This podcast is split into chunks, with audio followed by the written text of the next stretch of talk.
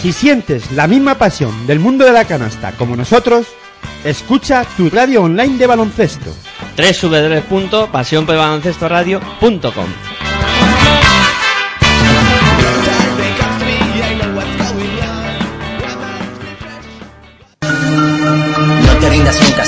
La victoria La derrota no es la gloria, lo que digan es historia Memoria, recuerda lo que quieres y que esperas Demuéstrales que puedes conseguir lo que tú quieras. No te pierdas nunca en la rutina de los días Que dirías si te digo que de anciano llorarías Si supieras que has perdido una vida sin tus sueños Siendo dueño de una empresa y ganando miles de euros. No consientas nunca que te digan lo que es bueno Tú lo sabes, está en ti, solo búscalo por dentro Y si amanece y es así, te verás en el espejo Como alguien que logró reconocerse en su reflejo. Euforia, eso es lo que siento cuando canto Me oculto entre las notas y en silencio me desato. ¿Y qué importa? La vida se nos pasa cada rato. Que nadie nos contenga porque somos demasiados. Si tienes la capacidad de soñar Tienes la capacidad de cumplir tus sueños Tienes el poder de conseguir lo que tú quieras, lo que sea, ponte firme y grita cuanto lo deseas, no te hundas, tú serás aquel que lo consiga. En este mundo, solo aquel que lucha lo consigue. Memoria cuando estés olvidando porque luchas, euforia cuando estés sucumbiendo a sus escuchas, talento cuando estés demostrando lo que sientes, nada más ni nadie te dirá lo que tú vales. Tienes el talento que te nace desde dentro, tú conoces tus facetas y ahora llega tu momento, no te rindas aunque Hola, muy buenas noches, bienvenidos a Directos a Tenerife 2018. Aquí en Pasión por Baloncesto Radio. Comenzamos con este programa donde os vamos a contar todo lo que suceda en ese mundial que apenas le quedan horas para arrancar que se va a disputar en Tenerife con anfitrión eh, con el equipo de la selección española y un eh, mundial que va a ser apasionante y por eso lo vamos a contar aquí en Pasión por el Baloncesto Radio porque también nosotros tenemos un sueño como decía la canción.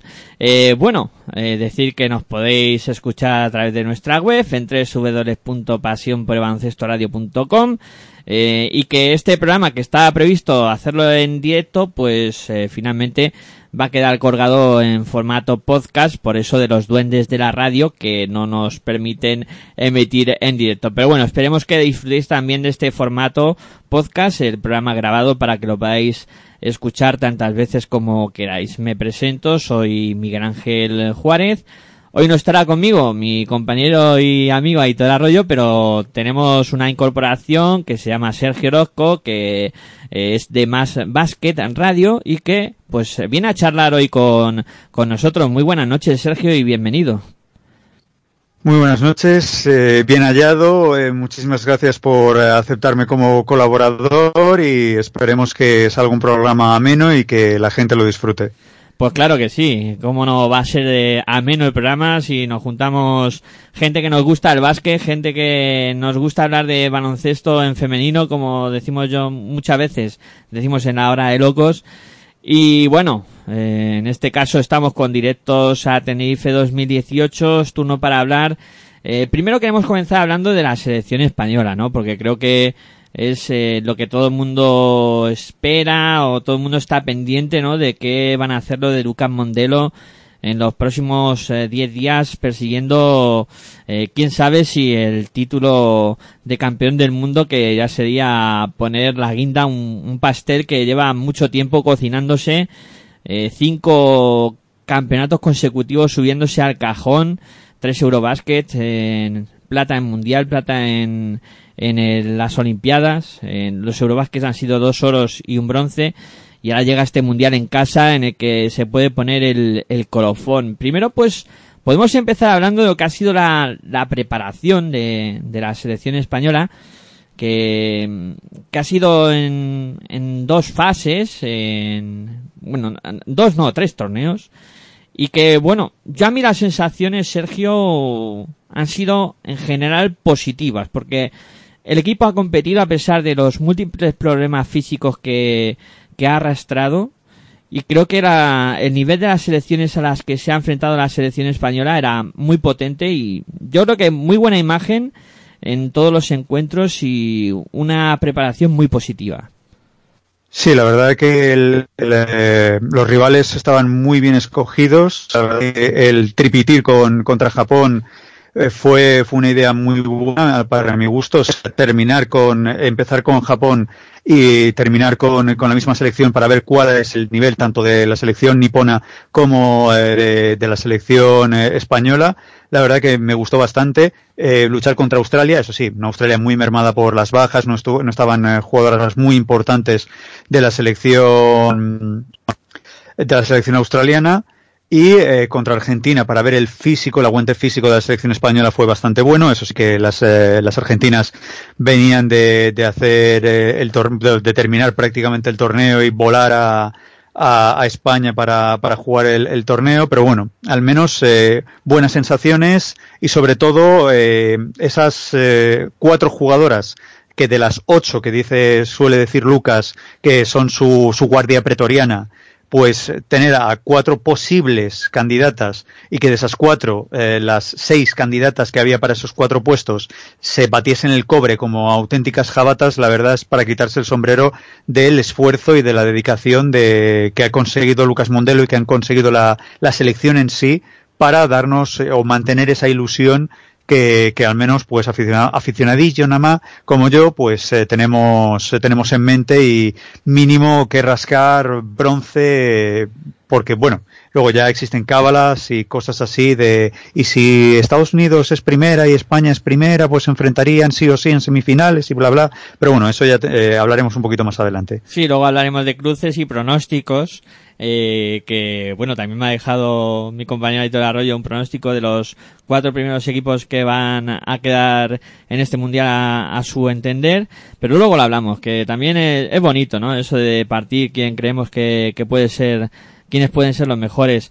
Eh, repasamos un poco resultados de, de, la concentración de la selección española. Eh, ganó a Japón los dos encuentros 87-81 y 84-83, el segundo muy ajustado con una canasta in extremis para victoria. Luego también victorias ante dos rivales europeos peligrosos como son Bélgica y Francia.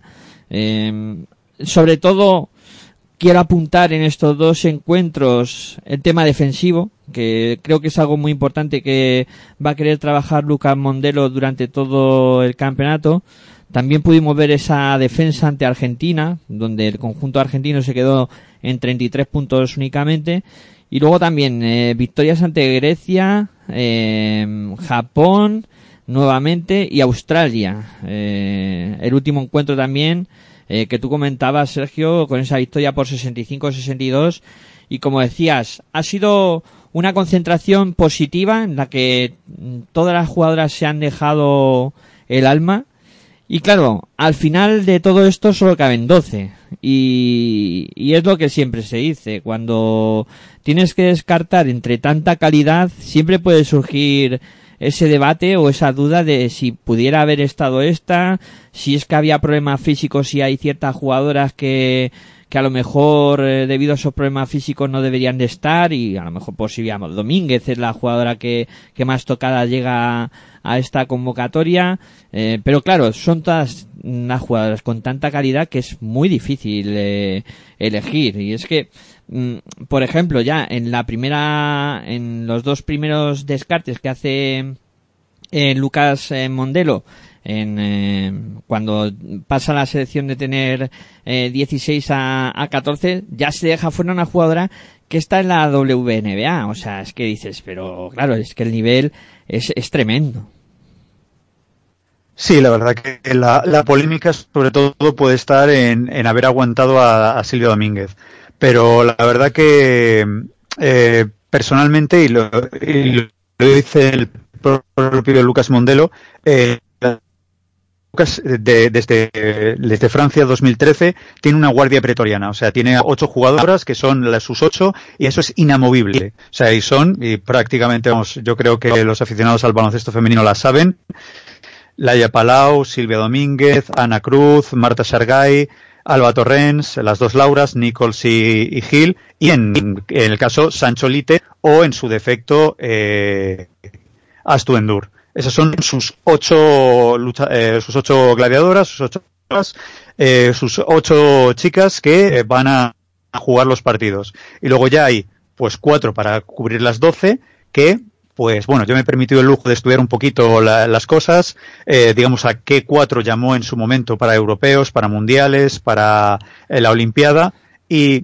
para europeos eh, utiliza a jugadoras grandes, por eso por ejemplo en el europeo de Hungría se llevó a Laura Herrera, en, el, en el europeo de, de Praga, perdón, en el europeo de, sí, de Praga, se llevó a, a Bea Sánchez, en el, el europeo de Francia se llevó a Cindy Lima, pero en cambio, en los mundiales, por ejemplo en el de Turquía, se llevó a gente como Leo Rodríguez, o sea, fue eh, debut de Leo Rodríguez, fue debut de, Leticia Romero, y por ejemplo en este mundial, pues, eh, aparte de su guardia pretoriana, pues apuesta también por las, digamos, bajitas, como es eh, Cristina, Cristina Ubiña, como es, eh, bueno, también ese eterno también debate de es que no encuentra ninguna que pueda igualar cuando Alba Torrent se va al banquillo. Pues sí, es Marta Sargay, pero bueno, eh, podemos entrar en, otros debates de quién es la sustituta de la sustituta. Eh, en este caso, pues en vez de, llevarse a, a eh, María Conde, pues se lleva a Elena Rojo, que para mi gusto es un premio a la gran labor que ha hecho en Snatch Feminist San y que ha hecho en esta preparación, que para mí, lo siento, también me gusta María Conde, pero esta vez le ha comido la tostada. Hombre, es que la temporada de, de Venena Rojo ha sido excepcional, ¿no? Y el rendimiento también que ha hecho en la preparación ha sido muy bueno. Por eso te, por eso comentaba que, que luego es muy difícil elegir a 12, ¿no? Y, y ya para que todo el mundo las conozca, las 12 que van a representar a la selección española en, eh, en este campeonato del mundo en Tenerife van a ser Laura Nichols, eh, pivot de Perfumerías Avenida, Cristina Ubiña. Ex, ex pivot de Perfumerías Avenida. Ahora mismo no tiene equipo Laura Nichols. Está sin equipo, sí. Eh, el último equipo que, en el que jugó, voy a decirlo que fue Perfumerías Avenida y ahora está buscando equipo, sí señor. Eh, Cristina Ubiña, eh, base del Burgues Basket.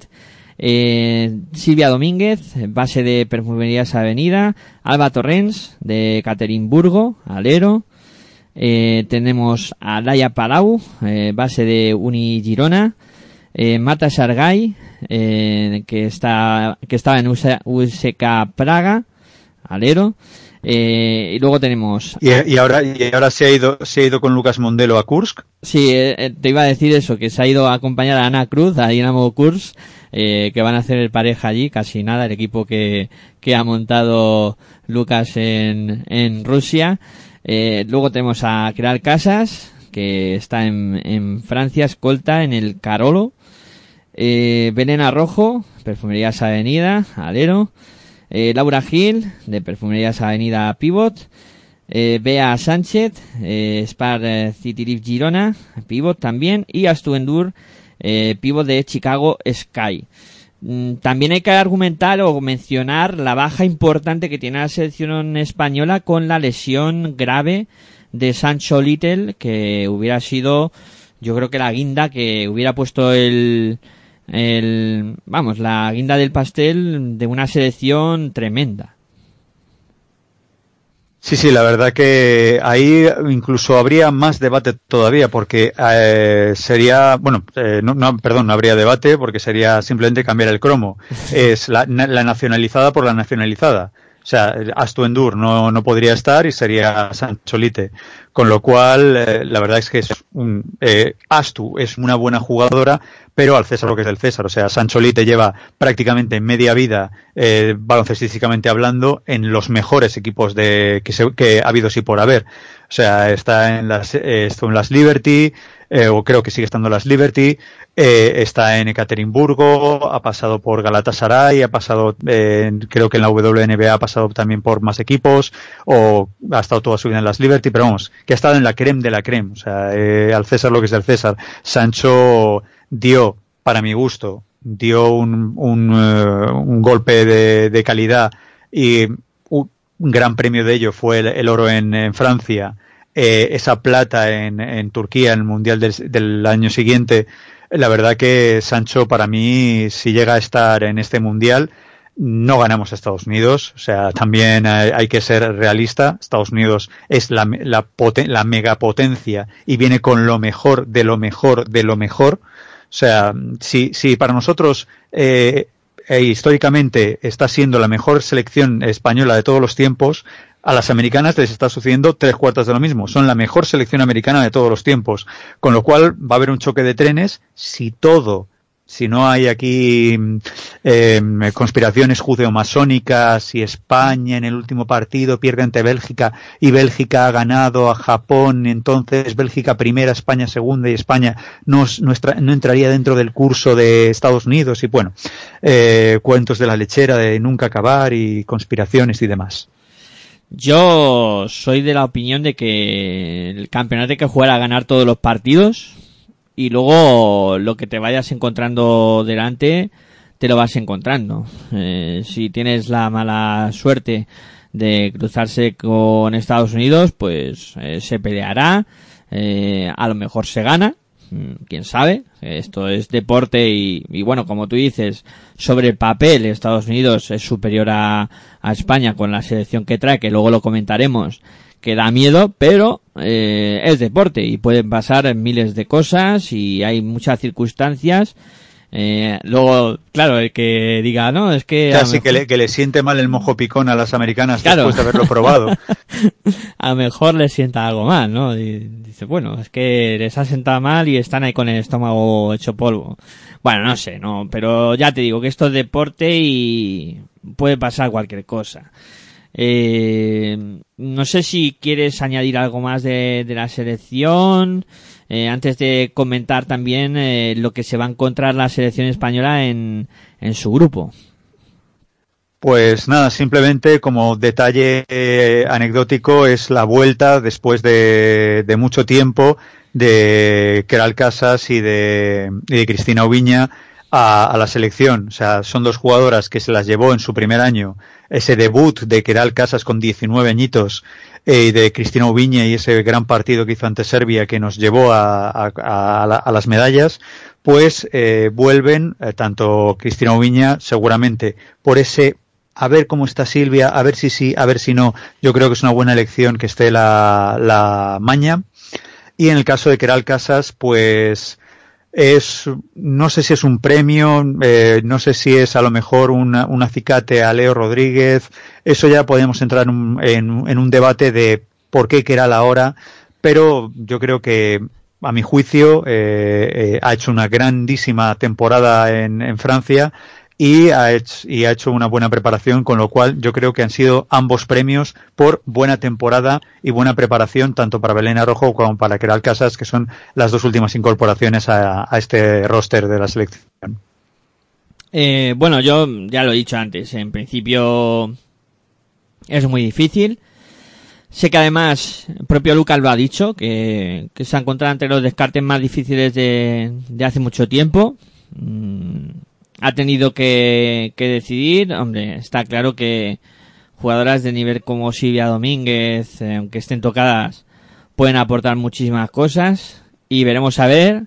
Eh, se ha equivocado pocas veces Luca Mondelo. Tiene el respaldo de dos campeonatos europeos, eh, de un bronce europeo y de dos platas mundial y olímpica, que no se puede llegar más lejos porque están los Estados Unidos.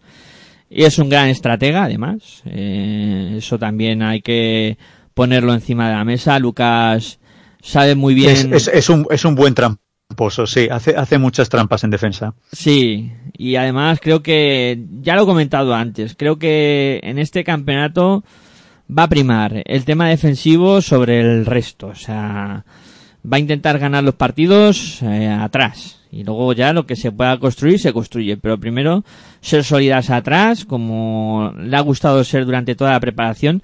El único equipo que le ha conseguido eh, poner en dificultades ha sido Japón en cuanto a anotación, ¿no? Que es eh, las, las ametralladoras japonesas, o sea, Japón eh, lo que hace es tirar de tres y luego confiar en que el los rascacielos que tiene como como pivots cojan el rebote. Si lo cogen, vuelva a intentar y así es un ciclo y como diría un, un chiste de goma espuma, 6 por una 6 y así sucesivamente. Sí, además que lo que puede pasar con esto es que el día que lo tienen inspirado que les entran, pues cuidado, ¿eh? que pueden ganar a cualquiera. O sea, yo viendo la preparación ya nos metemos un poco en faena a hablar de lo que va a ser el grupo de la selección española. eh, con eh, Japón, eh, Puerto Rico, Bélgica. No me extrañaría que en algún momento Japón pudiera sorprender tanto a Bélgica como, bueno, como de hecho yo creo que a Puerto Rico sí le va, sí va a derrotarles, pero Japón le puede dar un susto a, a Bélgica, ¿eh? Sí, y tanto a Bélgica como a España. O sea, date cuenta, lo, los, los, tres partidos de preparación ha sido sangre, sudor y lágrimas el conseguir ganar a las japonesas. O sea, un día bueno de las japonesas y un malo de las nuestras, pues puede darnos a nosotros, eh, a, la, a, las chicas de Mondelo, con el, eh, segundo puesto. Yo confío en la selección, confío en lo que ha llevado Lucas. Eh, el staff técnico que tiene, tiene a, otro gran entrenador, como el señor Rupérez y la verdad que yo eh, creo que eh, bonito ser un buen bonito, eh, muy bonito partido el Japón Bélgica dos baloncestos completamente antagónicos eh, Japón eh, el tiro triple, bueno, también Bélgica tiene muy buen tiro triple, pero va a ser un, un, duelo Meseman contra las torres japonesas, muy bonito de ver. Yo la verdad es que a ver si ese segundo partido que Teledeporte dice que va a echar, pues sea también del grupo de España y veamos ese Bélgica-Japón, porque va a ser muy interesante y sobre todo para aquellos que les guste como yo las novelas de David Mamet, pues eh, podemos estar ahí elucubrando eh, cosas para ese partido de, de, después, ese tercer partido de, de las españolas contra contra el ganador, el equipo ganador de, de este enfrentamiento, eh, que bueno, quién sabe si ganamos o no, o no jugamos tan bien. Lo de la teoría de la conspiración, ¿no? correcto, correcto. David Mamet, he visto que, que te, lo has, te lo has leído. eh, eh, bueno, hablamos de, de Japón, no sé si querrás aportar algo más, pero Bélgica es un equipo muy potente. A mí en el, en el partido de preparación me decepcionó algo. Esperaba más eh, resistencia. Ahí España estuvo muy bien y, y las, eh, las controló bien, sobre todo ese lanzamiento perimetral que entre Ballo y, y Mesdak pues pueden hacer mucho daño.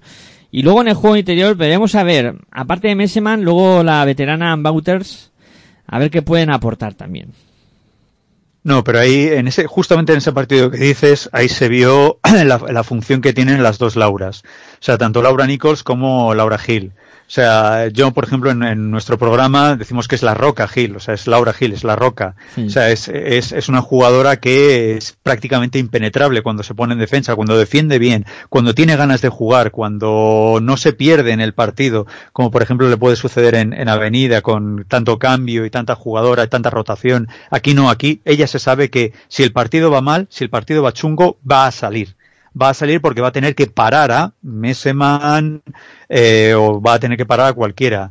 Eh, en el caso también de Laura Nichols es eh, tres partes, tres cuartas partes de lo mismo. O sea, es una jugadora que se ha encarado con eh, nada más y nada menos que Britney Greener. Me acuerdo de ese mundial de Turquía, cara a cara, con una, una jugadora que le saca una cabeza y le saca otra espalda. o sea, la verdad que son dos jugadoras de gran carácter y, eh, pero bueno, centrándonos en rivales de España, Japón poco más se puede hablar. O sea, es eh, defender, eh, si defiendes individual te van a penetrar porque son muy rápidas. Si vas a defender en zona te van a intentar clavar todos los triples posibles.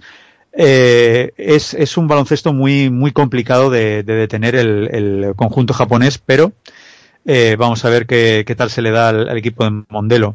Bélgica, pues tiene un poquito de todo. Tiene grandes tiradoras y tiene a Messeman y a, y a dentro. Puerto Rico, pues ya, de líos y peleas internas, porque por ejemplo, las jugadoras que están en la W, que no quieren ir, que sí, que no, que págame, que págame el seguro, que tal. O sea, hay líos y muchas historias. Eh, al final, se han hecho las, las 12, pero se han hecho un poquito a regañadientes. Y eso a lo mejor puede que dañe la, la imagen de, del conjunto del conjunto de Puerto Rico. Y yo creo que es el, puede ser la Cenicienta, puede que dé alguna sorpresilla, pero en algún cuarto que otro que lo gane, se lo gane a Bélgica, eh, o que se lo gane a Japón o, a España, pero España iba, ganaría, iría ganando de 20 o así, pues yo creo que eh, de, este grupo el cálculo es España debería, por el papel de ser primera, Bélgica eh, pelear ese segundo puesto con Japón, pero yo creo que va a ser segundo puesto para Japón. y eh, eh, perdón para Bélgica y las japonesas van a quedar en tercer puesto porque no todos los días son fiesta y el triple no, no entra todas las veces que uno quiere. Sí, si entrara todas las veces esto sería pues eso maravilloso, ¿no? Pero bueno, eh, yo aquí a ver, eh, creo que España va a terminar primera. Creo que Japón va a ser segunda. Mm, y Bélgica tercera. Yo creo que ahí Japón va a dar la campanada y se va a meter segunda. Y va a seguir, pues eso, creciendo y, mejorando. Triple campeona de asiática de manera consecutiva, si no me equivoco. El conjunto japonés. Y eso quiere decir algo. Además, este año le ganaron en la final a Australia. Un partido pues decidido in extremis, pero yo creo que van dando pasitos y, y pueden, pueden sorprender y, y, meterse ahí segunda. Es la predicción que, que yo hago. Luego me equivocaré, como siempre, pero bueno, yo, yo lo dejo caer.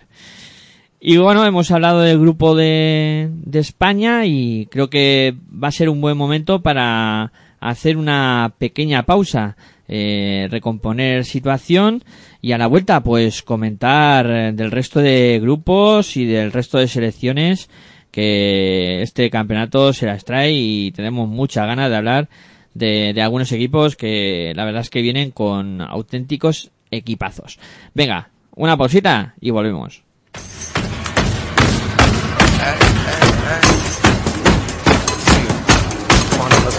Estás escuchando tu radio online de baloncesto. Pasión por el baloncesto radio.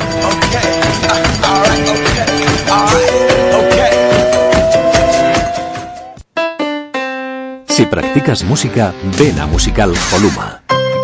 Musical Holuma. Venta de instrumentos y accesorios musicales, libros y partituras, material de sonido y amplificación. Todo lo necesario para cualquier nivel. También tenemos taller de reparación. Musical Holuma. En Valdemoro, Plaza Duque de Ahumada 9. Teléfono 91 895 41 22. 91 895 41 22. También artículos de regalo en Musical Holuma.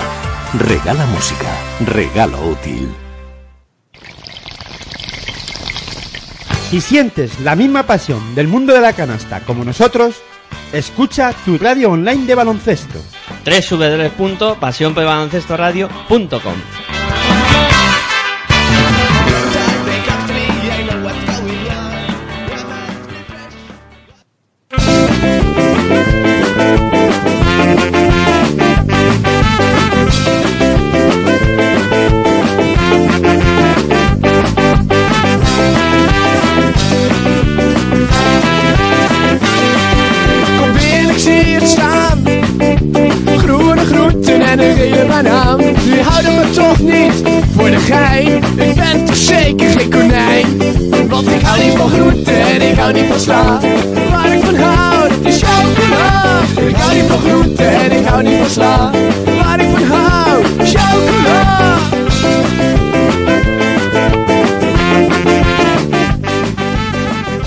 Bueno, pues continuamos aquí en Pasión por el Baloncesto Radio con directos a Tenerife 2018.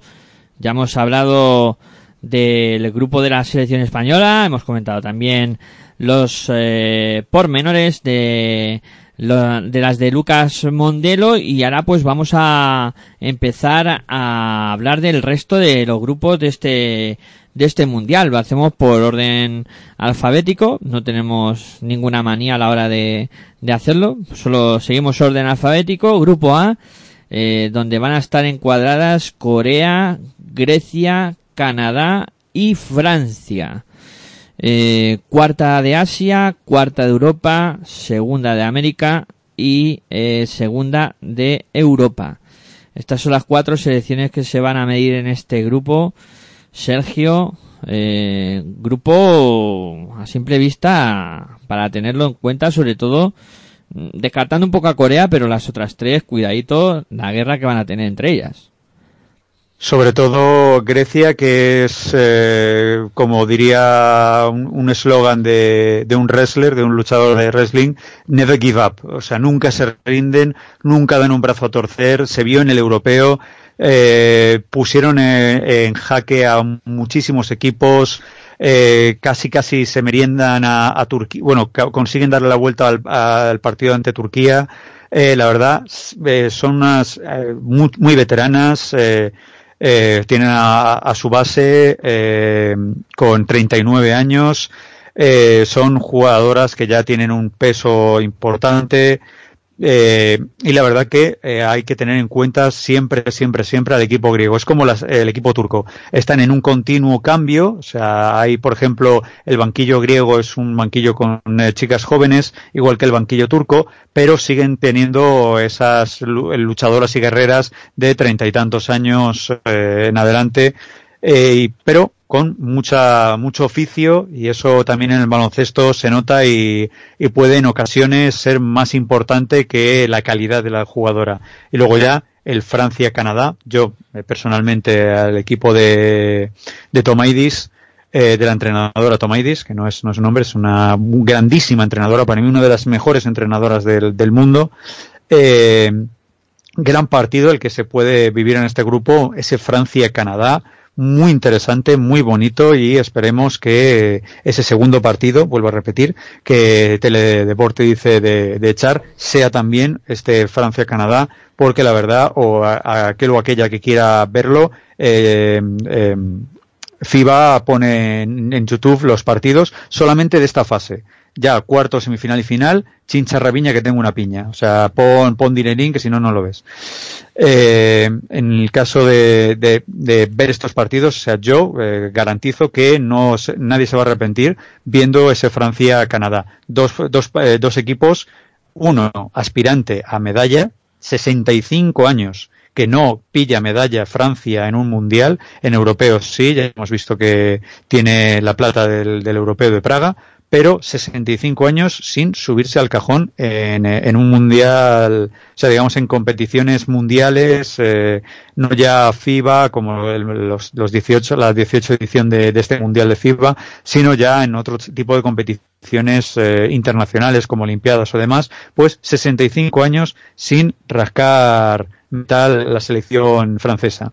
Y luego Canadá, pues es la eterna promesa del baloncesto norteamericano. Es el quiero y no puedo ante la todopoderosa Estados Unidos. Pero gran partido, ya digo, Canadá-Francia.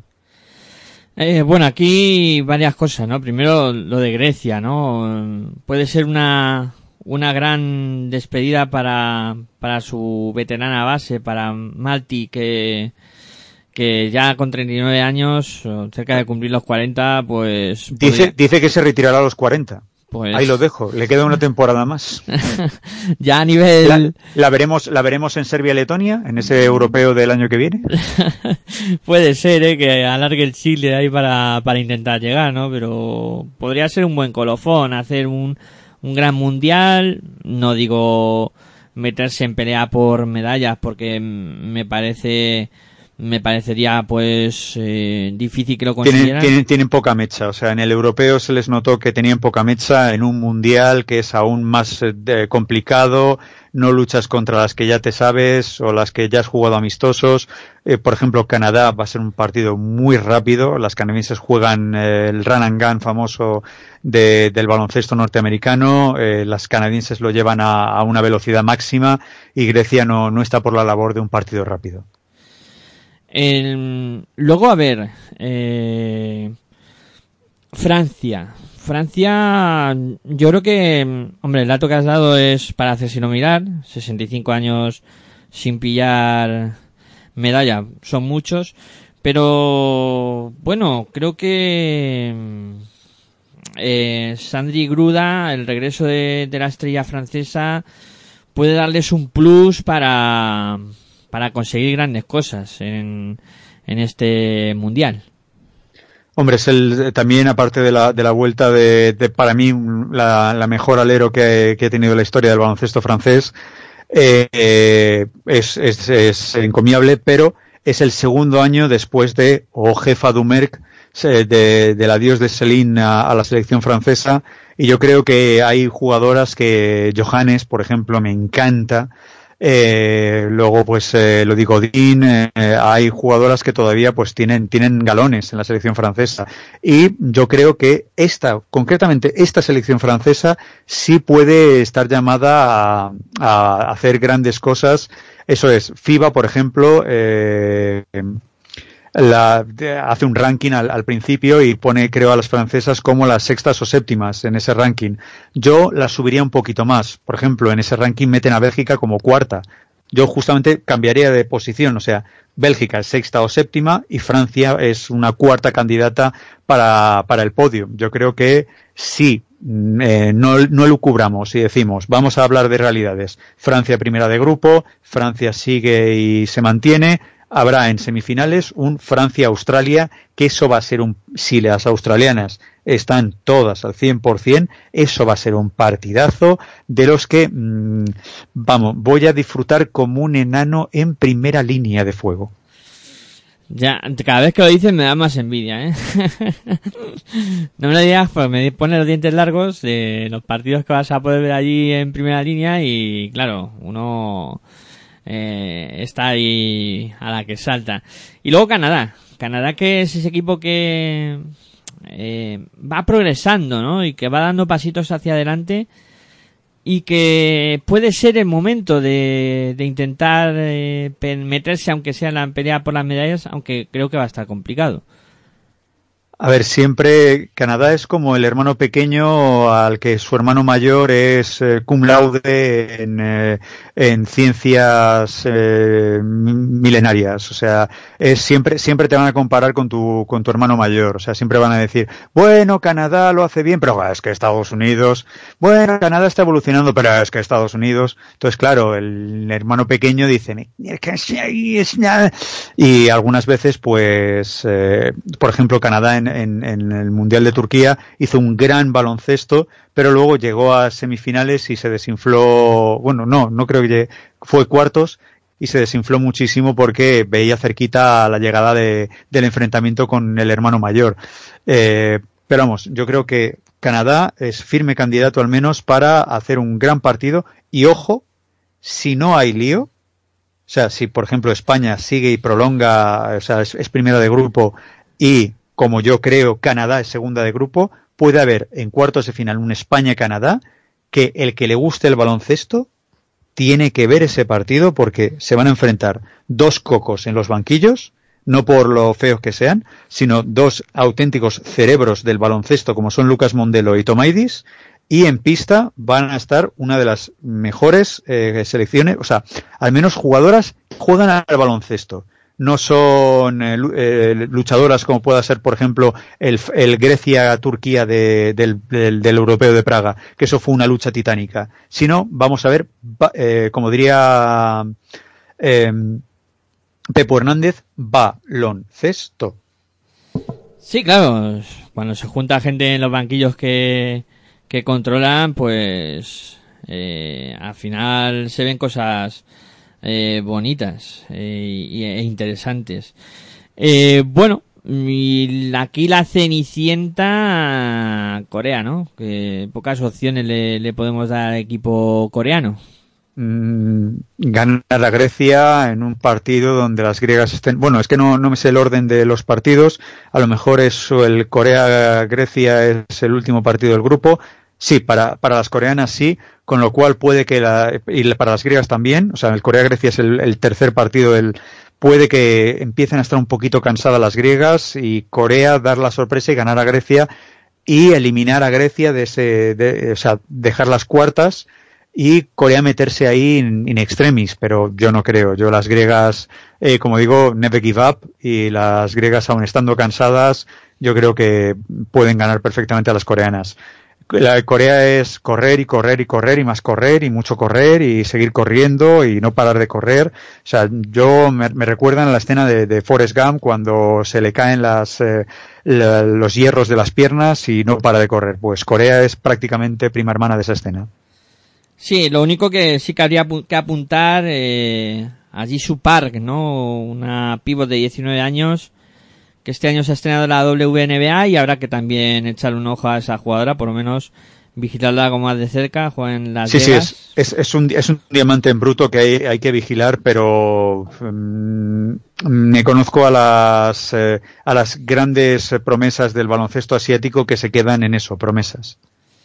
Sí. Eh, pronóstico para, para este grupo, ¿qué crees que es lo que va a suceder? Francia, Canadá, Grecia. Son las tres que se van a clasificar. Y en ese orden. Francia, Canadá, Grecia. Francia, Canadá y Grecia. Eh, uf. Eh, voy a coincidir contigo. Eh, voy a decir lo, mismo porque no creo que Canadá le pueda dar la sorpresa a Francia, aunque, bueno, mira, por discrepar, Canadá, Francia y, y Grecia. Venga, pues ese es mi pronóstico para, para este grupo. Pones un Francia-España en cuartos, ¿eh? Le pones un camino muy bonito a España, ¿eh? Fra- tener que ganar a Francia, luego a Estados Unidos y luego en la final a Australia. Venga, y como ganemos a todo eso, mm, eh, te doy un besito en la calva. Más difícil todavía. No, no, eso, eso ya sería no la mejor selección española de, de todos los tiempos, sino la mejor selección mundial de todos los tiempos. Porque madre mía lo que ganarías. A la subcampeona de Europa, a la campeona olímpica y campeona del mundo y a la, eh, si no es Estados Unidos, a la a- última ganadora y campeona del mundo que fue Australia. Bueno, pues venga, dejamos el grupo A y nos vamos a meter ahora en el grupo B. Bueno, pues grupo B, eh, donde están encuadradas Australia, que es la que ha sido segunda en ese mm, clasificatorio de Asia y Oceanía, Turquía, que ha sido sexta en Europa, Argentina, primera en América, y Nigeria, que es eh, primera en África. Aquí, bueno, también grupo, yo creo que de todos los grupos este es el más día fuerte. Aquí hay pelea, aquí yo veo pelea. O sea, el Turquía-Argentina, eh, va, eh, vamos, el bonus en cada cuarto, yo no auguro más de cinco eh, de cuatro minutos que tanto turcas como argentinas tengan el bonus. Ya, o sea, va a ser un, un, un partido o a tiros libres o a no antideportivas, no creo yo que lleguen a tanto eh, ambos equipos, eh, pero sí un partido fuerte donde si los árbitros tienen el listón de personales eh, muy alto, el bonus está, ya te digo, no llega a los cinco minutos y los dos equipos ya están en bonus. En Nigeria, tres cuartos de lo mismo, un equipo plenamente físico, dotadísimas de altura, de velocidad, también. O sea, yo veo un grupo, Australia no, Australia justamente es todo lo contrario. Australia es, es la elegancia en defensa, es el, el sí, te meto manitas, pero sé dónde, dónde meterlas, cuándo meterlas, para que no me piten personal. O sea, es un baloncesto muy táctico el australiano. Pero eh, Turquía, Argentina, Nigeria, si a alguien le gusta el baloncesto de trincheras, que se prepare, se ponga el casco, se meta en una, porque, como diría una película de Chiquito de la Calzada, aquí no llueve, aquí cae en suzo de punta. La verdad es que este grupo promete, ¿eh? porque tenemos a Australia que en principio puede partir como la gran favorita con, con su estrella Cambash que, que ha batido el récord en, en de anotación en la WNBA con 53 puntos, que, que viene un poco eh, enarbolando la bandera de esta selección, eh, pero luego Turquía que a pesar de, de las bajas, ¿no? porque eh, no van a estar ni Lara Sanders ni, ni Yilmaz, que han sido dos jugadoras muy importantes en los últimos tiempos de la selección turca, pero sigue siendo ese equipo rocoso y como tú dices, un equipo eh, que basa su esquema en defensa, en agresividad, en no dejar jugar al rival y que creo que también puede hacer eh, un baloncesto en algún momento muy competitivo. Eh, y luego, pues, eh, Argentina, eh, que también es equipo que, que físicamente está creciendo mucho y que eh, también ha sido capaz de ser campeón de, de América y creo que eso es un dato muy a tener en cuenta.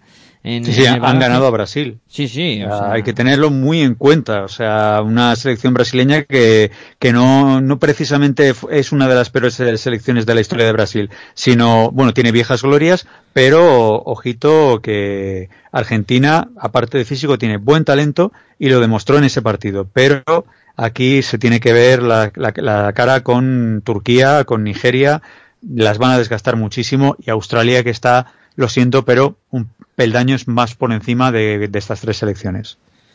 Sí, y luego Nigeria, ¿no? Que a lo mejor mm, se podría pensar que es la, la Cenicienta, pero yo siempre tengo la impresión de que el baloncesto africano eh, eh, es muy físico, eh, siempre tienen jugadoras muy grandes y que pueden hacer también bastante pupas si te descuidas en algún partido. No, no, es que eh, este grupo para mí es el más complicado, o sea, salvedad de Australia. O sea, Australia es, eh, bueno, como veremos en el grupo D, en el grupo de Estados Unidos, pues igual. Australia está, ah, para mi, para mi gusto y mi entender eh, en baloncesto, está años luz de turcas, argentinas y nigerianas, pero entre esas tres, entre Turquía, Argentina, Nigeria, ahí va, va a haber truenos, chispas, rayos, centellas, aquello va a ser la hecatombe. O sea, Hiroshima y Nagasaki va, va a parecer poco. Sí, no, la verdad es que cuidado con la pelea que pueda haber en este grupo, te pido un pronóstico para, para cerrarlo. Venga, espera que tire la moneda al aire, Argentino-Turquía. Bronce. Eh, ha salido cruz. Eh, pues eh, Turquía. Entonces eh, sale eh, Australia, Turquía, Argentina, pero moneda al aire. ¿eh? Turquía-Argentina para mí es una moneda al aire. Es si Turquía no, no para la velocidad de las argentinas, Argentina gana. Si Turquía consigue parar la velocidad argentina, eh, son las turcas las que se llevan el gato al agua por ese básquet a, a 55 puntos donde las turcas son las, las jefas. Y Nigeria puede dar la sorpresa y puede a lo mejor, pues justo al perdedor de ese partido, de ese partido de Turquía-Argentina, pues si Nigeria quiere conseguir algo, será ganando al perdedor de ese partido. Con lo cual, yo auguro, eh, bueno, la moneda al aire ha dicho, Australia, Turquía, Argentina. Australia, Turquía, Argentina. Eh, yo sin monedas al aire me inclino porque ese va a ser el resultado final del grupo. Quizá, venga, me voy a jugar por discrepar, como hemos discrepado los otros dos grupos, también voy a discrepar aquí. Creo que Nigeria va a dar la sorpresa y va a conseguir vencer a Argentina y se va a acabar metiendo el equipo nigeriano por, por poner ese puntito de, de discrepancia que, que siempre está bien. No dices locuras, pequeño Padovan. Puede, puede, puede suceder.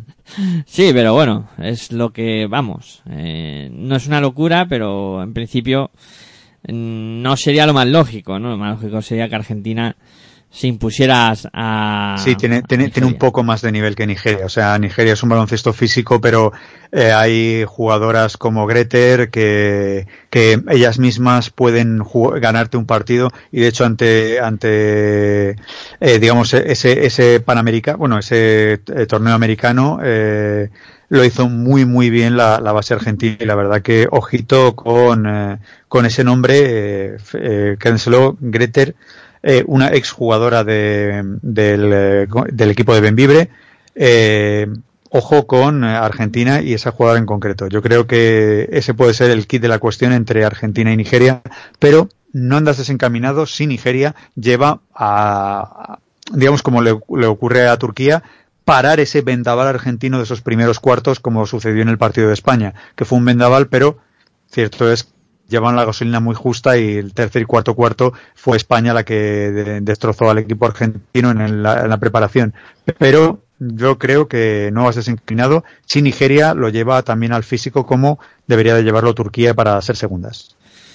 Bueno, pues abandonamos el grupo B y vamos al último, al grupo D, donde están el resto de selecciones que nos quedan en este mundial. Eh, Letonia, que ha sido la quinta en Europa.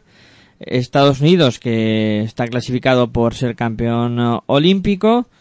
Y eh, luego tenemos eh, Senegal, segunda de África. Y China, que ha sido la tercera en, en Asia. Estos son los equipos que conforman el grupo D, donde se ve un claro favorito y luego yo creo que va a haber una pelea muy muy seria entre los tres equipos para ser segundo y tercero.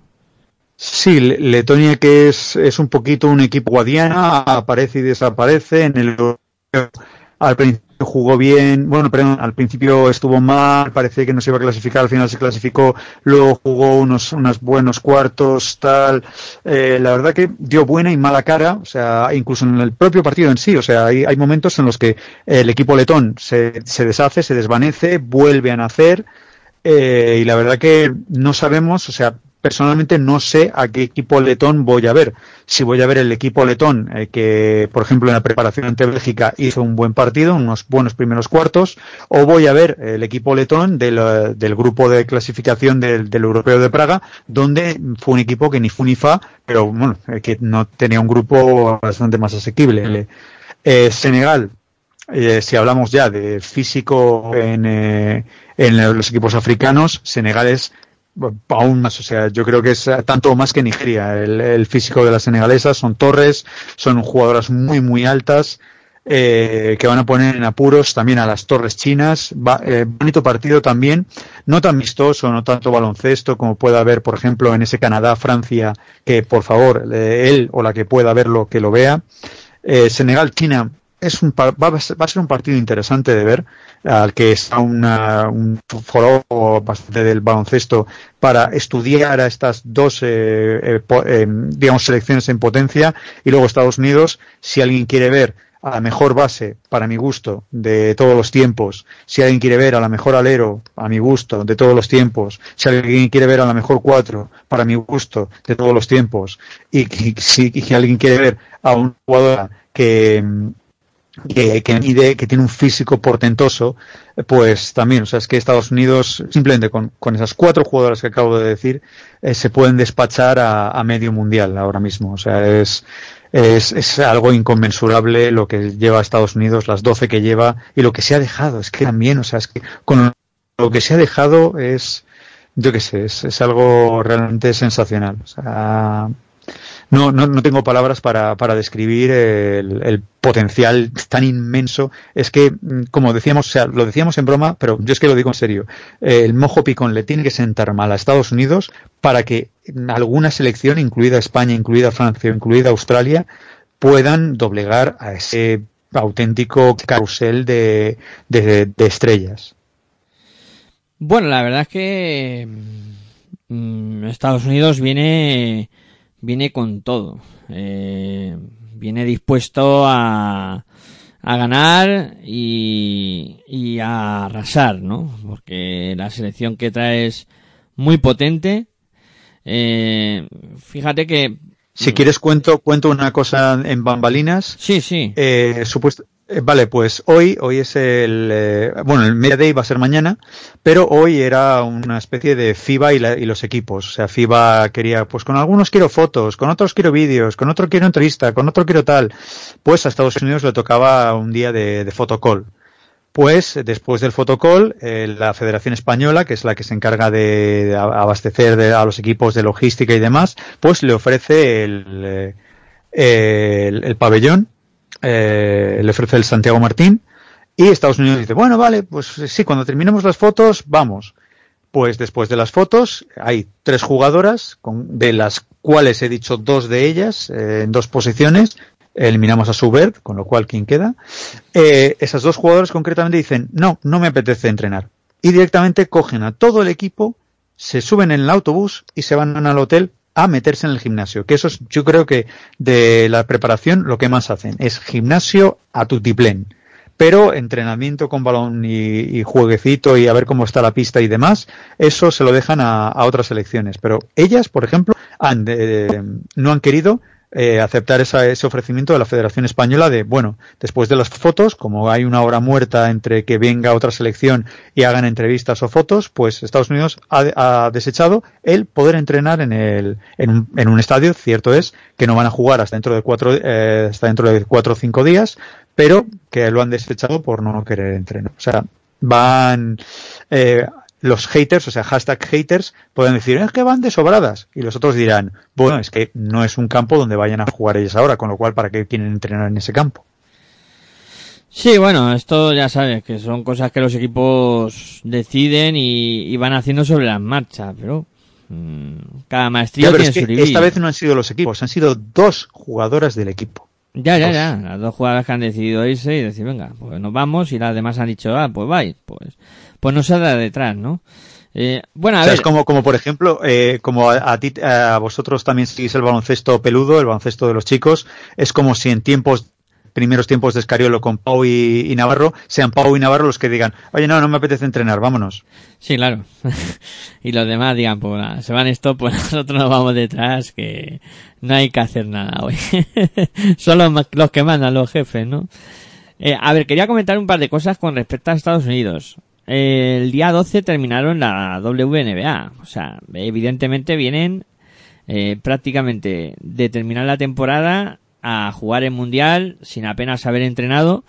Por lo que estabas tú comentando de entrenar hoy, de haber aprovechado, pues podían haber aprovechado, ¿no? Evidentemente, el nivel que tienen les da para, yo creo que para eso, para jugar sin entrenar demasiado, eh, porque los conceptos los tienen cogidos, etcétera. Pero, que decir que es una oportunidad que, que han podido perder hoy. Y luego también, eh, tú comentabas nombres, ¿no? Y a mí me surge, yo cuando estaba repasando el roster de, de Estados Unidos, eh, veía todas las jugadores, pero es que, tú fíjate que, es que si mis datos no son erróneos, no viene Mayamur. Eh, que es de esas jugadoras que dices, pero ¿cómo no puede venir esta chica? Porque yo he estado buscando, no sé si está lesionada o si tienes tú alguna noticia. Pues no, está dentro de las 32, estuvo dentro de las 16, eh, pero al final, pues la, la entrenadora de la selección norteamericana ha decidido que eh, llevar a chicas jóvenes, o sea, Maya todavía es una jugadora dentro de, de su edad para perfectamente jugar otro mundial sin ningún problema. Eh, y yo creo que quiere, quiere ver, pues, por ejemplo, Diana Taurasi ya tiene sus cositas, ya, eh, digamos que ve, ve, no la retirada, pero sí el decir a la selección de estadounidense, eh, chao, chao, pescado. También Subert, lo más seguro es que este sea su último mundial y diga chao, chao, pescado. Con lo cual, Maya Moore, quieras que no, puede perfectamente eh, jugar al 3 y suplir a Diana Taurasi, no a la altura de Diana Taurasi, pero sí los puntos y la defensa de Taurasi, y no las asistencias de Subert, pero sí puede suplir a estar al, base en, la posición de Su. Con lo cual, mm, yo creo que Maya Moore también es mm, qui- quizá el, mor- el morbillo, pero también eh, la prensa, el amarillismo de, la prensa norteamericana en ese sentido, este, bueno, vamos a tener nueva MVP. ¿Quién será? Diana Taurasi, eh, Stewart, eh, eh, eh, Moore, eh, Parker. eh, es que es tanto en el elenco que es que, claro, sorprende y dices, hoy no está Maya Moore. Claro, pero es que si eso lo pasas a una selección como por ejemplo la francesa y dices no está Sandrine Gruda, por ejemplo en Letonia no está Christine Vitola, en Bélgica, por ejemplo, no está Messeman, pues entonces, coño, sí, saltan las alarmas. Pero en Estados Unidos es, no está, no está Maya Moore. ¿Quién ha ido? Diana Taurasi. Ah, pues vale. Sí, claro, ¿no? Eh, Evidentemente el nivel que tienen es de traca y, y, o sea, no deben de tener ningún problema para, para afrontar este mundial con, con todas las garantías del mundo. Eh, veremos a ver, ¿no? Si ya, si ya la elección de las 32 daba miedo que cualquier 12 que te imaginases. O sea, incluso, venga, sin Britney Greener, sin rebote, vamos a jugar por fuera. Y eh, veías las estadísticas simplemente de, la, de esta temporada y cogías un equipo de jugadoras bajitas, bueno, bajitas dentro de la NBA, de la WNBA, que todas miden un 80 mínimo, pues eh, ganabas el partido 90 a lo que fuese de, la, de las otras selecciones. O sea, eh, tendrías que superar 90 puntos para ganarlas. Si estamos hablando de un equipo pues que está, est estaría Stewart, Maya Moore, eh, eh, Taurasi no, venga, vamos a jugadoras bajitas, eh, pues con ese jugarías contra un equipo que te metería casi seguro 90 puntos. No, sí, sí, no. Hablamos de potencial tremendo de las americanas. O sea, es indiscutible, eso es indiscutible. Eh, solo hay dos supervivientes de la selección de 2006, que son las dos que mencionabas tú que son llaman mayorcitas, Diana Taurasi y, y Shubir. Eh, y bueno, mm, imagino que querrán despedirse también por la puerta grande, eh, logrando otro mundial, efectivamente. Y luego, hablando del resto de los equipos, si nos queda por comentar algo, eh, yo aquí vuelve a, surgir la figura de un equipo asiático como China, de, de otro africano como Senegal y de un europeo. O sea, este es el grupo que engloba, eh, bueno, también el, el de Australia engloba todas las, todos los continentes. Eh, pero aquí hay, pues eso, yo creo que mucha disputa sobre todo por quinto, eh, o sea, por eh, segundo y tercer puesto. Y yo aquí no me atrevo yo a quién dejar fuera, ¿eh?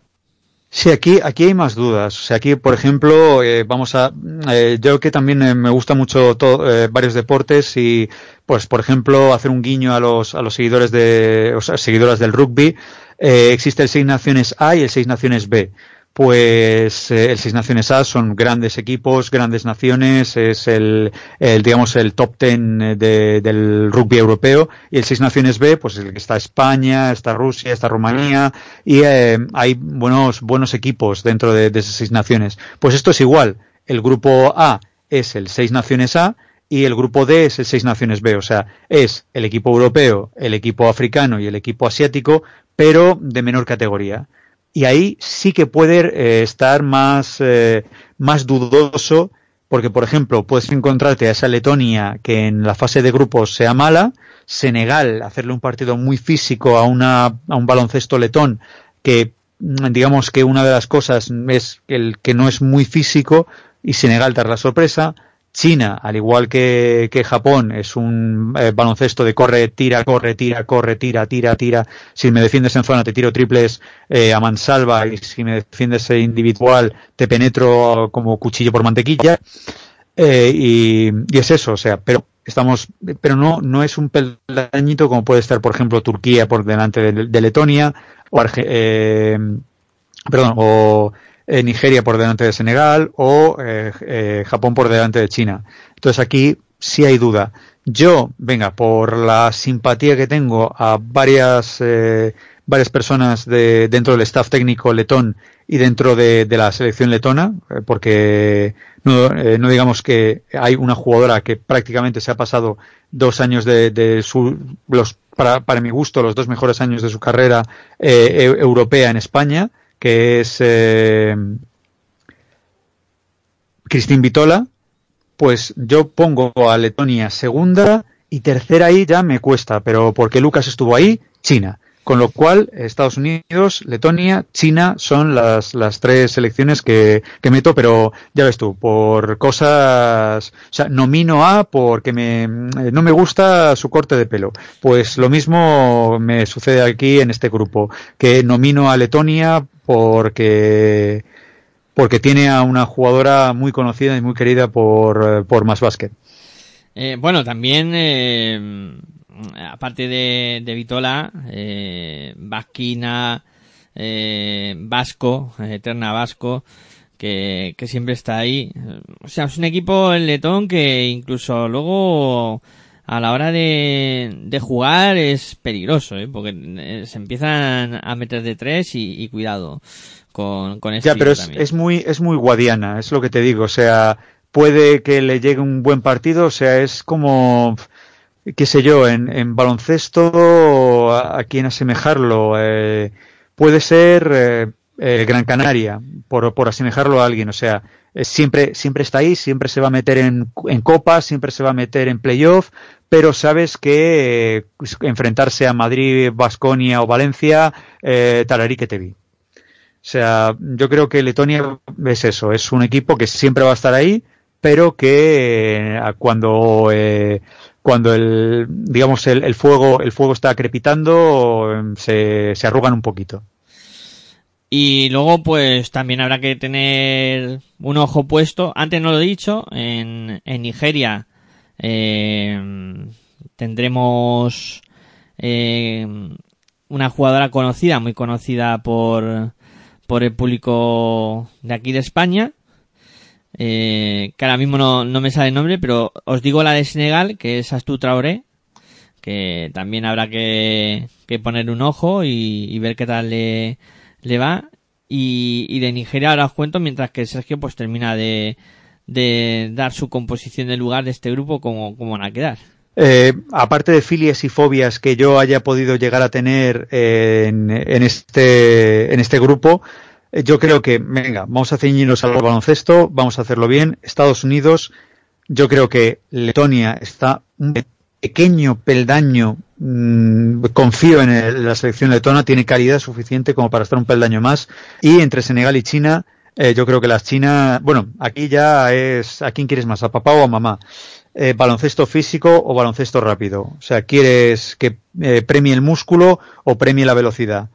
Eh, si, premia el músculo en el partido de Senegal-China, ganará Senegal. Si premia la velocidad en el partido, eh, ganará China.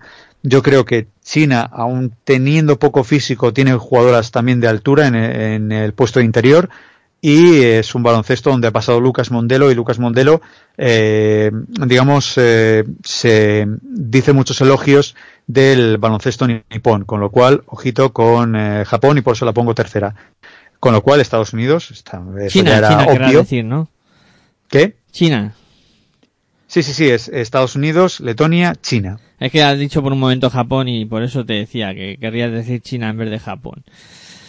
Eh, a ver, eh, la jugadora que no he mencionado antes es Anadora Elonu, eh, que juega en, en, Nigeria, que también habrá que verla muy de cerca, ver cómo evoluciona en el campeonato. Y yo en este grupo, pues, hombre, evidentemente hay que poner Estados Unidos primera. Y, y ahora viene el, el lío, ¿no? Mm. Es que, es que aquí digas lo que digas, puede que aciertes. O sea, es que aquí es no echar una moneda al aire, o sea, es tirar dados y a ver qué sale. Sí, claro, aquí es que es complicado, ¿no? Complicado, complicado, complicado. Eh, pero bueno, yo creo que mmm, Letonia me gustó mucho en el Eurobasket. Mmm, la voy a poner como segunda. Y luego yo creo que China va a ser la tercera consiguiendo la victoria ante ante eh, Senegal y, y, así clasificarse. Eh, no hemos explicado cómo va el sistema de campeonato, porque es algo que, que en el principio he, obviado, pero hay que explicarlo. El mundial comenzará con una fase regular, en la que, como, como hemos dicho, los 16 equipos van a disputar eh, cada grupo su, su liga. Entonces clasifica el primero de manera directa para cuartos de final. La importancia de quedar primero eh, es muy grande. O sea, eso para empezar. Y luego, segundo y tercero eh, van a ir a unos octavos de final donde se enfrentarán eh, pues respectivamente los segundos a los terceros y los terceros a los segundos evidentemente pero claro importante quedar primero porque te evitas un partido eh, y luego te evitas un cruce que puede ser endemoniado como como hemos dicho a lo mejor España si queda eh, segunda o, o, si queda primera y, y Francia queda segunda pues podría tener un cruce endiablado o, o, o, sea, en este caso no, estoy lloriando. Si, si España quedase segunda, eh, no, tercera y Francia quedase segunda. Eso, eso querría decir. Cosa que en principio parece improbable, pero que hay que tener mucho cuidado con, con el tema de los cruces y eso. Y otra cosa de la que no... Sí. No, te, te, te, iba a decir, también otro cruce endiablado sería Canadá quedar tercera, España quedar segunda. Da, eh, podría darse el caso, eh, y sería un cruce endiablado en octavos de final, no, no ya en cuartos, como creo yo que sucederá. Claro. Y luego otra cosa que no he comentado al principio, pero que sí me gustaría comentarlo, son dos aspectos. Primero, eh, el Mundial eh, se disputa en Tenerife. Eh, han eh, decidido hacerlo allí. Creo que se podría haber hecho la, la fase, haberla repartido la fase regular entre más sitios. Podría haber sido una opción.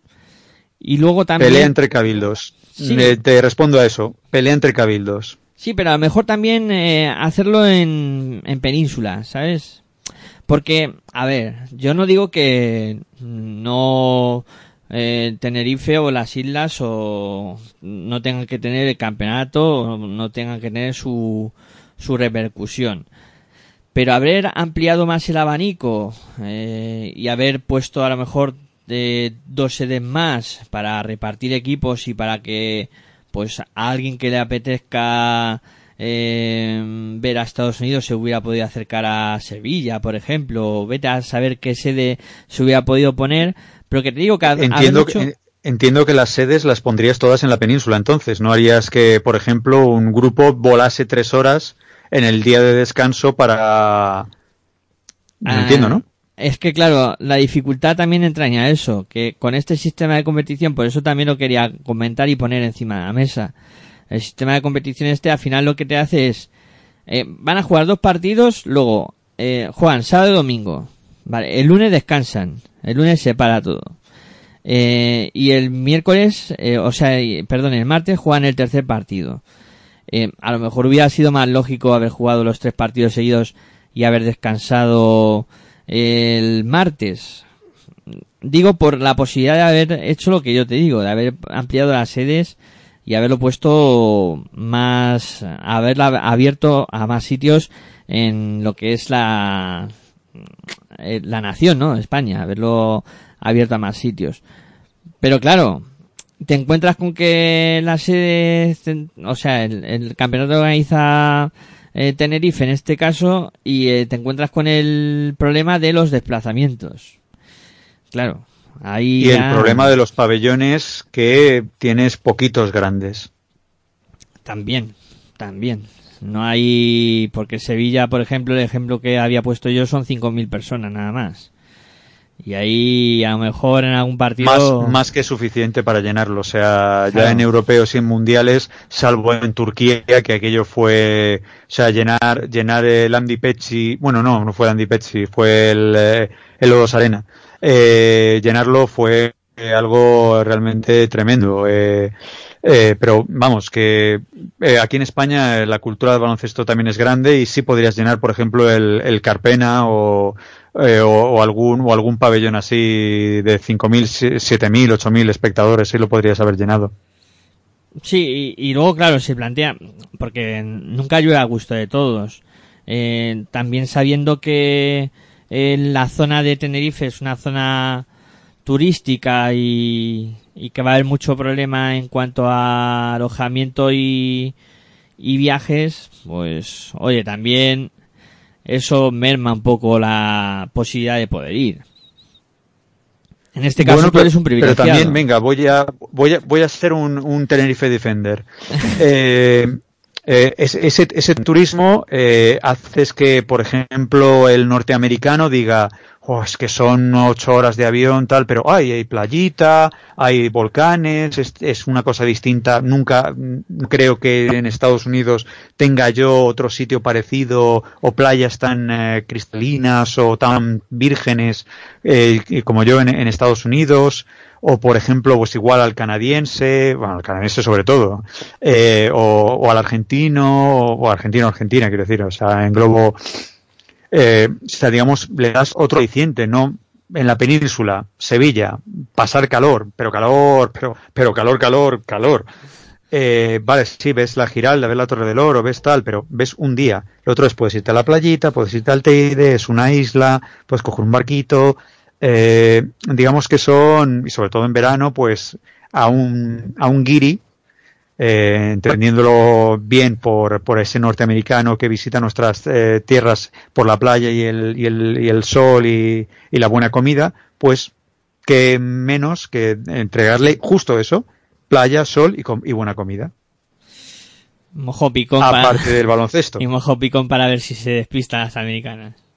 Correcto, y un mojo picón un poquito, o unas papas arrugadas un poquito ya, esa papa ahí con un poquito ahí de, de, de mo. Pero bueno, estamos ahí. David, David Mamet, váyase, por favor. Eh, bueno, eh, predicción para los cuatro primeros puestos.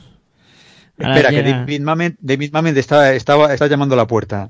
¿Quieres que le deje pasar o no? O sea, entendiendo por, ¿quieres que, que ponga España segunda de grupo o la pongo primera? Tú eh, ponlo, pon lo que pienses que va a, ganar, a pasar.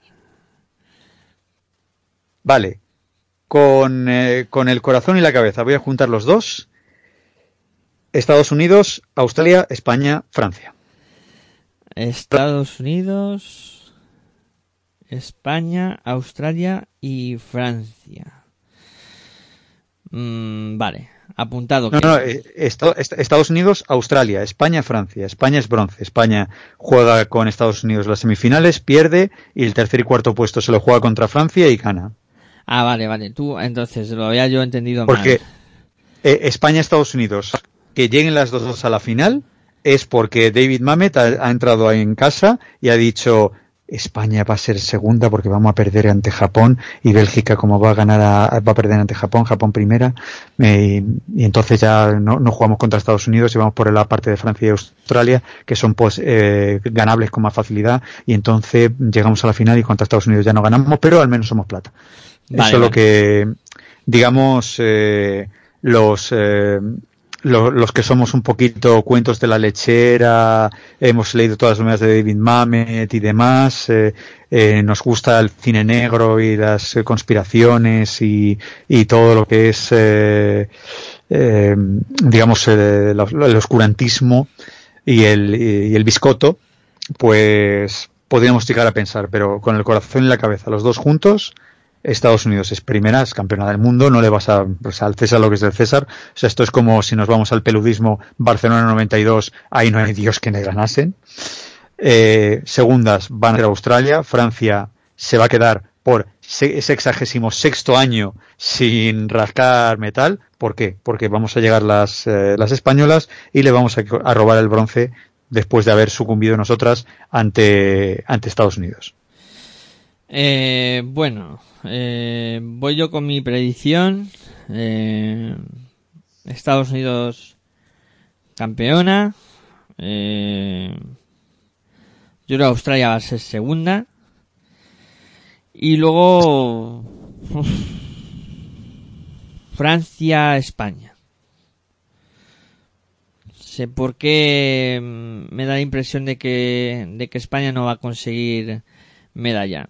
Y ahora hablamos, para terminar me gustaría comentar una cosa que, que es eh, para poner un ejemplo de algo que podría pasar y que espero que Luca Mondelo trabaje bien para que no ocurra. Eh, pero antes de eso también eh, tengo que decir la predicción que me ha dejado mi compañero de proyecto y amigo editor Arroyo, que también ha querido por lo menos poner su granito de arena diciendo que eh, primera va a ser Estados Unidos, segunda Francia, tercera Australia y cuarta España. Esa eh, es la predicción de, de Aitor. Y lo que quiero terminar, para terminar, es el tema de jugamos en casa. Eh, Por eso pones cuarta España, por aquello de del hoster nunca nunca pilla me- medalla, ¿no? No, pero es que además, siguiendo el ejemplo de lo que pasó a la selección española de baloncesto masculino en este caso, que también en su campeonato, pues no consiguió el objetivo deseado.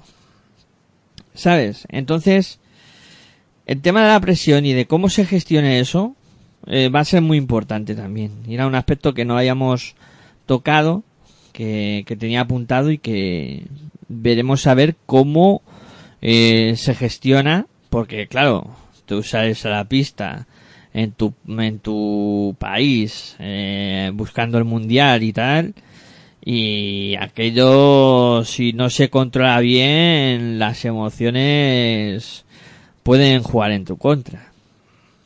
Y eso hay que tenerlo en cuenta. la- sa- saber saber la eh, saber gestionar la, la gran presión que van a tener, porque cierto es, o sea, es, es un artículo que pongo en, en nuestra página eh, que es eh, que tienen una presión porque son las actuales campeonas de Europa, son la mejor selección española de todos los tiempos, tienen el entrenador con más, eh, con más victorias de la historia eh, de los seleccionadores nacionales, eh, tienen para gusto, ahora aquí ya los valdemoristas me van a tirar al, al foso de los leones, para mi gusto es tienen a la mejor jugadora española mm, de, o sea, porque no quiere ir a la WNBA, sino Alba Torrens, ojito lo que podría hacer en la W.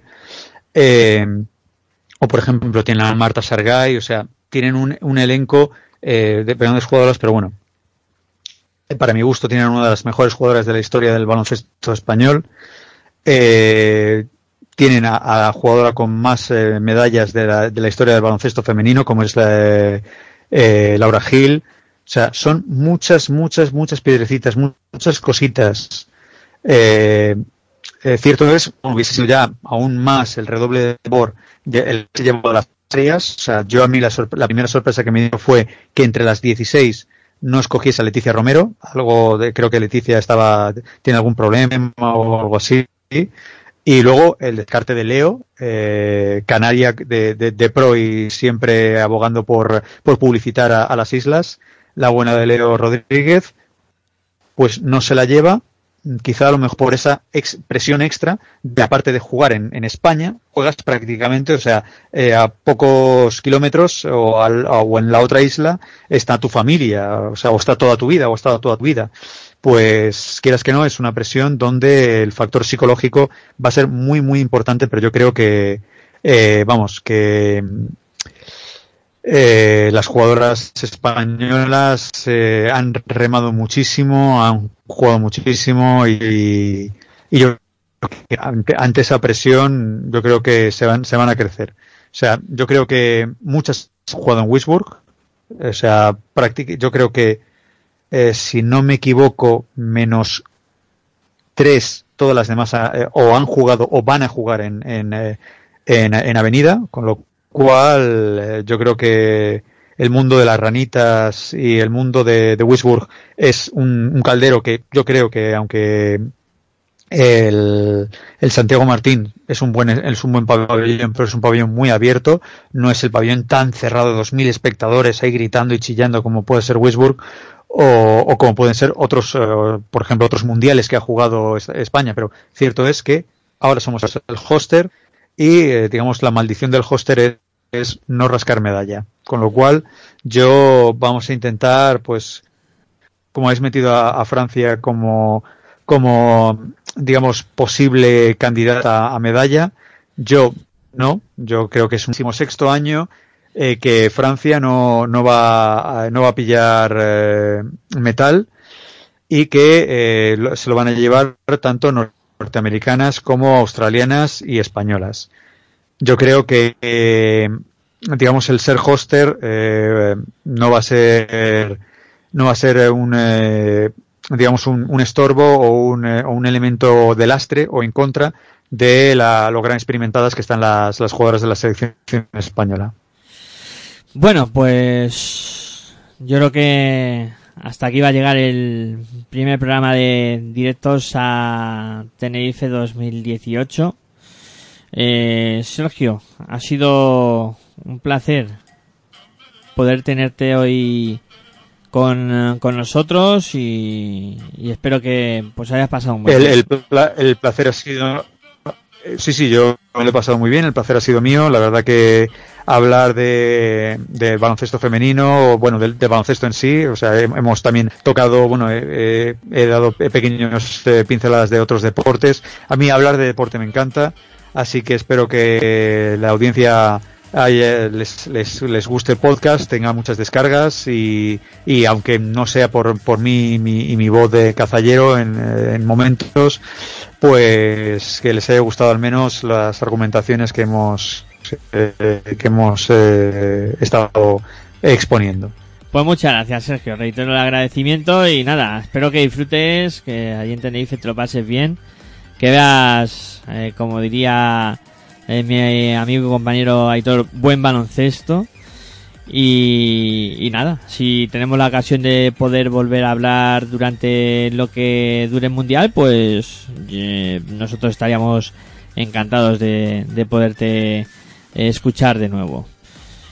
Y nada, vamos a ir cerrando. Eh, ya sabéis que, como siempre, os agradecemos que descarguéis el programa, que lo escuchéis. También eh, que nos sigáis en las redes sociales y, bueno, eh, ya sabéis que vamos a estar hasta el día 30 con este mundial, eh, con este programa que se llama Directos a Tenerife 2018.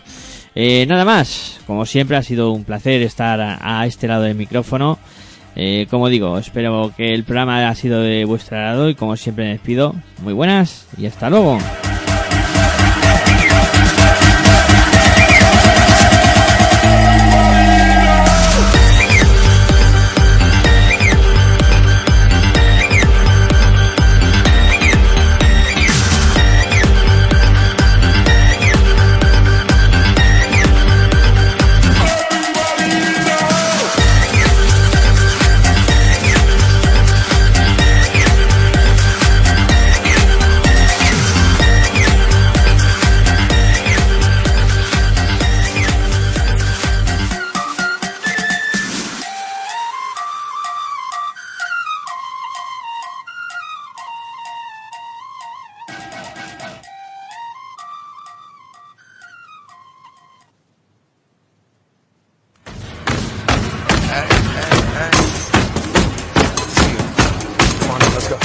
Estás escuchando tu radio online de baloncesto.